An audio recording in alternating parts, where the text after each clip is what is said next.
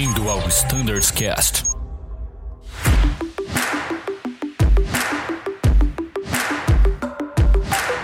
Fala pessoal, sejam todos muito bem-vindos a mais um Standards Cast, dessa vez com o pessoal do A320.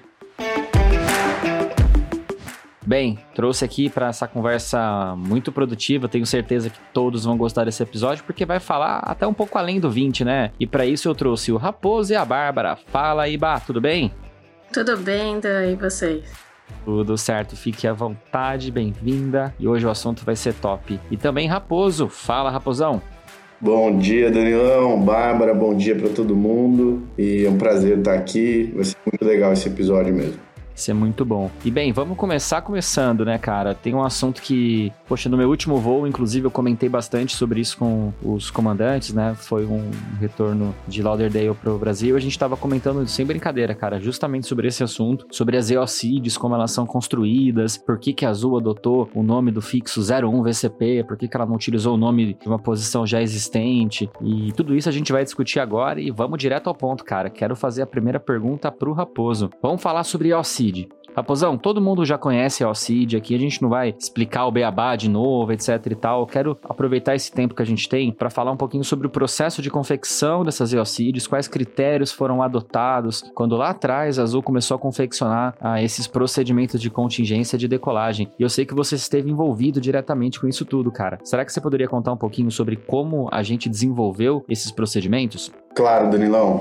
Poxa, uma honra falar sobre isso. Bom, eu e a Bárbara, nós tivemos a oportunidade de, de participar muito desse processo da IOCID, que nasce dentro de operações. Basicamente, é uma conversa entre a engenharia de operações junto com a equipe de Flight Standard, para que sejam desenhados os procedimentos, respeitando as altitudes, obstáculos e considerando sempre o, o, o gradiente de subida, enfim, tudo dependendo muito da localidade que a gente vai estar voando. Basicamente, os procedimentos são construídos da maneira mais simples possível porque, como o próprio nome diz, é uma engine alta SID, né? Então é um momento muito complicado e a linguagem tem que ser muito simples para facilitar a operação caso aconteça algum evento de, de monomotor durante a decolagem. Os fixos, como você bem comentou, são denominados 01, 02, VCP, é, justamente porque eles coincidem com alguma posição, porém essa posição pode ter a nomenclatura alterada, então é uma forma da gente prevenir mudanças e não ficar desatualizado. Pô, Raposo, isso é muito legal. Desculpa te cortar, cara. Imagina. É, essa é uma dúvida muito recorrente. Acho que todos vocês já ouviram questionamentos. Pô, por que que não coloca cóviga, né? Ao invés de zero alguma coisa VCP? Tem cóviga, coloca cóviga, é mais fácil. O controle não sabe o que que é 03 VCP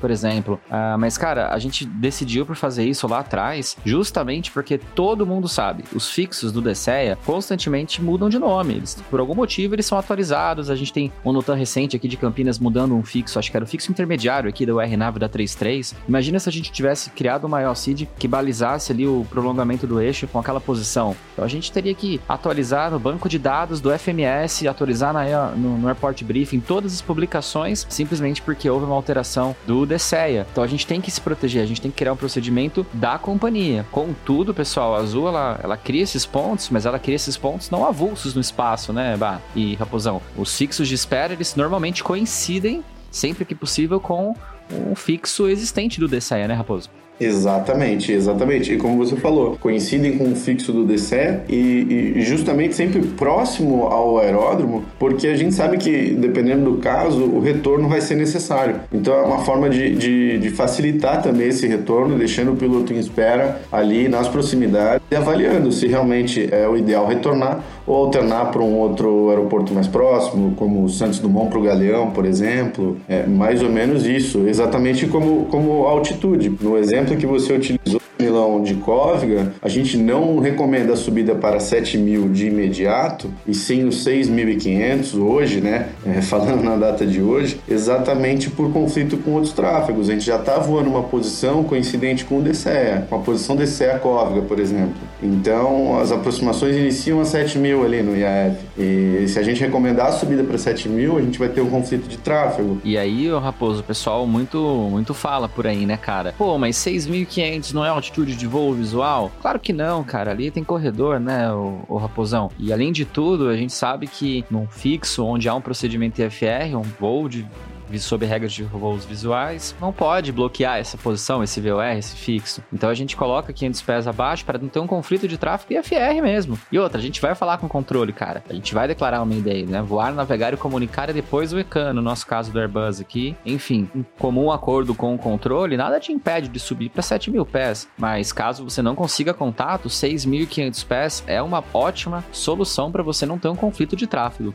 Exatamente, Danilão, exatamente. É, eu acho que o visual nem, nem cabe esse julgamento, justamente por estar tá voando uma posição em regras de voo e FR. E só re, retomando um pouco o que a gente conversou aqui no início desse episódio, a ELCID é desenvolvida e feita para facilitar ao máximo ó, a vida do piloto numa situação extremamente crítica. A partir do momento que ela é desenvolvida, é, a engenharia faz uma análise criteriosa para atender é, desde gradiente, o perfil lateral, livramento de obstáculos, e depois a gente leva essa documentação pro simulador antes de implantar no, num voo da rota, enfim, antes de inserir as informações no nosso airport briefing. E aí a gente vai piorando o cenário. Então, sempre no limite de vento de través, praticamente todas as EOCIDs, elas, eh, elas são compostas por uma curva logo após para voar um fixo de espera, né? Como a gente comentou no caso de Campinas. Então, a gente perde um motor, depois a gente faz de novo perdendo o outro, e é sempre o máximo de través, motor crítico perdendo,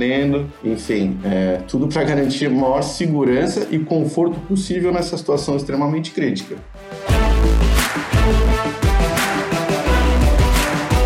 Pô, e cara, é legal comentar, é, já vou me aprofundar sobre o simulador, acho que a Baba tem que responder essa porque ela tá muito quietinha e eu sei que ela participou de várias sessões disso, mas acho que é legal a gente comentar que esses flyouts, essas sessões de simulador, elas são realizadas no pior cenário, como o Raposo falou, não só meteorológico, de vento, enfim, elas também são realizadas utilizando o peso máximo de decolagem limitado por performance no segmento da decolagem. Então, lógico, a gente não vai fazer um teste de EOCID quando o limitante é acceleration stop, não faz sentido isso isso, entendeu? Eu vou fazer um, um teste para validar minha EOCID quando o meu limitante é o segundo segmento, é o quarto segmento, me requer gradiente, né? E aí sim a gente consegue ver tudo aquilo que a gente conhece de performance. Eu não vou incomodar os ouvintes aqui, relembrando toda aquele, aquela teoria, né, sobre performance, mas tudo aquilo que a gente sabe de porcentagem, de gradiente, de tempo, de redução de motor e tudo mais, cara, isso tudo é aplicado na prática no simulador. A gente vê, no caso certinho lá, gradiente sendo cumprido, como realmente passa próximo aos obstáculos, porém dentro da margem de segurança exigida, e aí a OCID garante o compliance com toda essa regulamentação, né, Bá?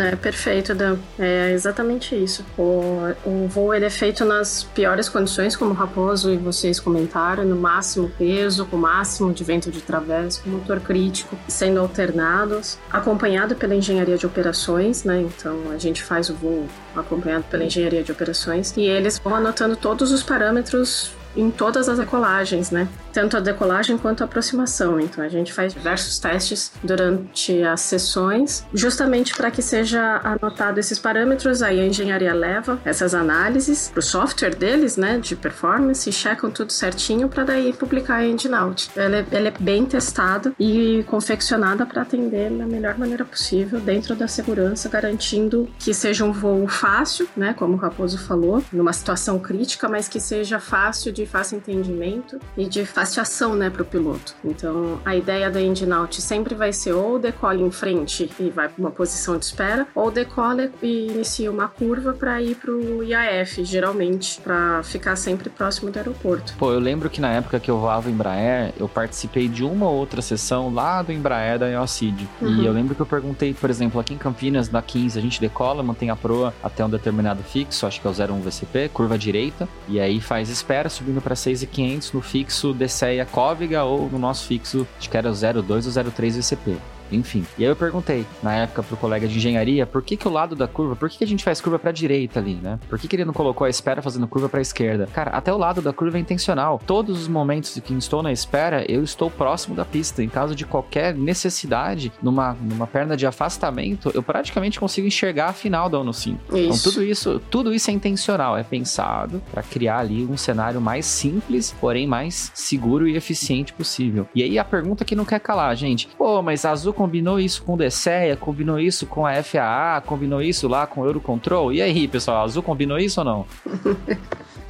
Não, perfeito. O DCE, ele, ele tem conhecimento, sim, da, das endnoughts, porém, ele não tem obrigação de saber. Então, é por isso que nós informamos ali no, no airport briefing, né, naquele texto, qual que geralmente o fixo coincide, né? Para, em caso de contingência, o piloto indo declarar o Mayday e passar a informação pro DCE, ah, tô subindo para 6,500 no setor noroeste do aeroporto, ou subindo 6,500 para fazer espera em Cóviga, alguma coisa. Justamente para o piloto transmitir essa informação para o controle, porque é um caso de emergência, né? Por exemplo, decolando de Santos Dumont, você tem ali uma alta densidade de tráfego e o controle não vai parar e pensar, putz, como que era mesmo? Não. Então, o piloto já dando a, a, já falando o que, que ele vai fazer, o DCE já tem conhecimento e já vai livrar o espaço aéreo para que seja executado a endnout da melhor maneira possível. Eu acho que é esse o ponto, bah. A gente informou o DCE, eles têm o conhecimento, mas o operador, no momento da situação, ele talvez não tenha acesso a essa informação de bate-pronto, ele não tem todas as cartas, nem as, nem as SADs, eles têm todas abertas na frente deles. Sim. Então eles têm ali, eles recebem, né, no processamento do teu plano de voo, a SID que vai ser realizada e tudo mais, eles têm conhecimento da operação instantânea. Algo que foge, assim como para nós a gente vai precisar brifar e vai precisar cumprir com o que a gente brifou no MailCid, assim também é com eles. Por isso que a comunicação é vital e fundamental. Aí entram as conjecturas, né? Pô, mas e se eu perder a comunicação e não conseguir falar? Não é muito mais fácil seguir o perfil da saída?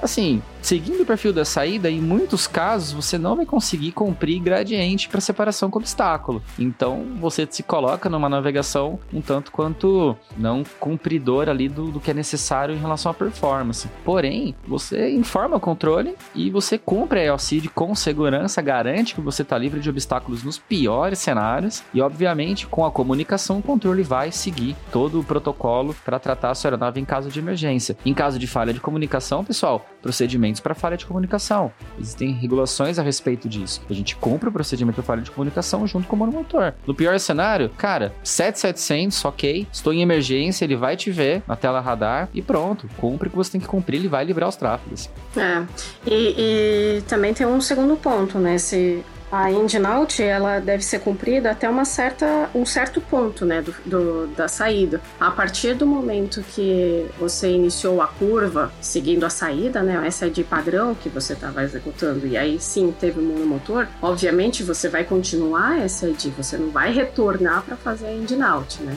Tem esse ponto importante. Você executa engine out até uma, um certo momento. A partir daquele momento, daquele fixo, que geralmente é o 01 alguma coisa né, da localidade você iniciou a curva para outro lado ou seguiu a, o perfil lateral da sua saída já que você estava cumprindo, você segue a saída. Perfeito, Bah. É isso aí. Perfeito. A gente brifa isso sempre. Realizou a curva, segue o perfil da saída. É, aí é lógico, a responsabilidade pela navegação sempre vai ser do piloto em comando. Nesse sentido, ah, se eu já iniciei a curva, a gente entende que pelo menos eu já consegui subir 400 pés antes de ter a falha do meu motor. Então, aquele segmento crítico ali, pelo menos o primeiro segmento, que o mínimo de aceleração justamente é 400 pés e requer o um maior gradiente, pelo menos esse segmento eu já cumpri. Então eu já tenho alguma segurança de obstacle clearance ali e é possível então seguir o perfil da saída, mesmo porque não é realizado qualquer tipo de análise de você retornar para a EOCID após ter iniciado a curva. Não existe isso, né? É, não então, tem como. Não tem como fazer esse cenário, é impossível de se prever todos os pontos, enfim, em que isso poderia acontecer mas fez a curva da saída, segue a saída. Antes disso, a gente recomenda fortemente que se siga a engine out e a SID. É isso aí, Raposão? É isso aí, Danilão, perfeito. Ela é sempre recomendada e construída com, vamos dizer, o maior carinho do mundo aqui dentro é, de operações. Inclusive, já houveram casos em que a gente levou para o simulador e precisou refazer. Isso é a coisa mais natural do mundo e aí está a importância desse projeto e desse processo também de, de validar a engine out Cara, eu lembro de uma sessão que eu tava no Embraer em que a gente tava calibrando o fixo do eixo da pista no 5, acho que é o 01 VCP.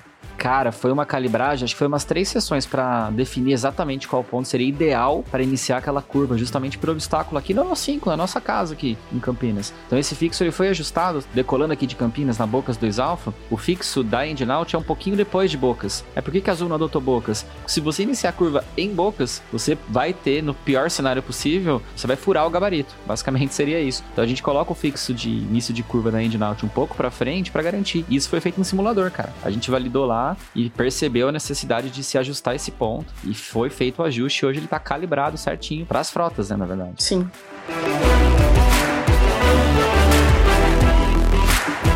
Muito legal, pessoal, excelente mesmo. Cara, eu vou fazer diferente dessa vez. A gente iniciou essa gravação pensando que esse episódio seria dedicado ao 320, mas como a gente falou de EOCID e foi muito legal, muito legal mesmo, eu acho que vale a pena a gente utilizar esse episódio all fleet, porque o conteúdo com certeza se aplica a todas as nossas frotas e assim a gente vai conseguir atingir com essa informação tão valiosa o grupo inteiro. Assim sendo, bye Raposo, se vocês me permitirem aqui oficialmente, na frente de todos os nossos ouvintes, vou transformar esse episódio em um all fleet e por conta do tempo a gente vai ter que parar por aqui. Porém, quero passar para vocês uh, uma palavra de consideração final. Fiquem à vontade aí para transmitir uh, uma palavra de encerramento nesse episódio. Não, obrigada, Raposo, Danilo, obrigado a todo mundo por liberar, né, por termos esse espaço para expor justamente esses assuntos importantes, pertinentes, que a gente acha muito legal e transmitir esse conhecimento, o que acontece por trás das engine outs, né, como que elas são confeccionadas. Muito obrigado por essa oportunidade, Danilo. Muito bom, Raposão, o que, que você tem a dizer aí para encerrar a tua participação brilhante nesse episódio?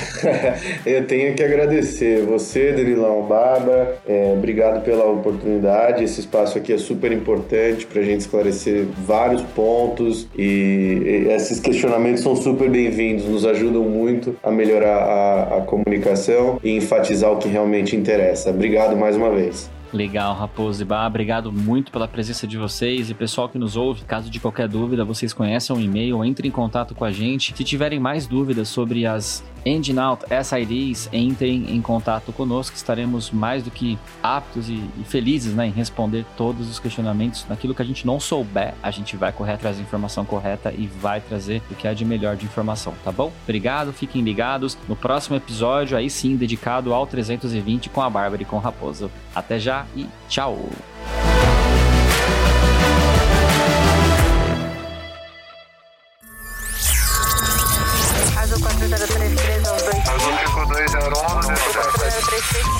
Você ouviu ao Standards Cast.